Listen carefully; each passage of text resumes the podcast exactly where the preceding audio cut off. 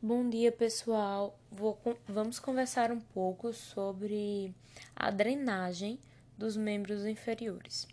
Diferente das artérias, as veias levam o sangue venoso da extremidade do membro em direção ao coração, contra a gravidade, com auxílio da contração muscular e nas veias mais calibrosas das válvulas que impedem o retorno venoso.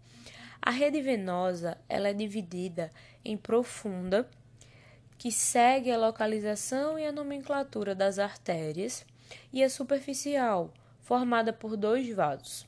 A superficial conta com dois vasos, a veia safena magna, que segue com localização medial do pé até a coxa, sendo a veia mais extensa do corpo e a veia safena parva, que se localiza lateral e posterior, é, começando no pé e indo até a perna.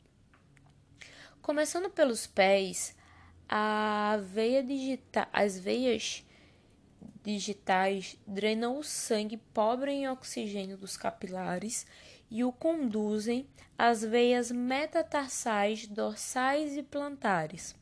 A partir delas, o sangue desemboca nos arcos venosos dorsal e plantar. A veia dorsal do pé recebe o segmento do arco dorsal e o encaminha à veia tibial posterior, enquanto o arco plantar forma as veias plantares lateral e medial, que se unem posteriormente e desembocam na veia tibial posterior.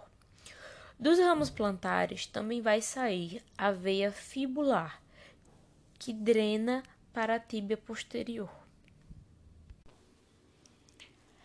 Também é do arco dorsal que se dá início à veia safena magna, a partir da porção interna do arco, e a veia safena parva que drena o pé e a parte posterior da perna, saindo da parte externa do arco. A veia tibial posterior segue na perna e, ao passar na epífice proximal da tíbia, recebe a contribuição da fibular, formando o tronco tibio-fibular, que se une à, à tibial anterior quando a mesma perfura a membrana intraóssea e vai para a região posterior, desembocando na veia poplídea. No hiato do adutor magno, a poplídea se torna veia femoral e vai drenar a coxa. Ela recebe o sangue da veia femoral profunda, que por sua vez entrega o sangue vindo dos ramos venosos circunflexos. Perto da raiz do membro, a safena magna e a femoral profunda adentram na femoral, a fim de desembocar na veia ilíaca externa. A denominação da veia femoral para ilíaca também é marcada pela passagem do ligamento inguinal.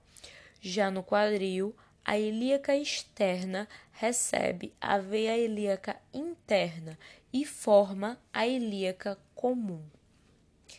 A junção da ilíaca comum esquerda e direita leva o sangue dos membros para a veia cava inferior, vaso que ascende ao coração.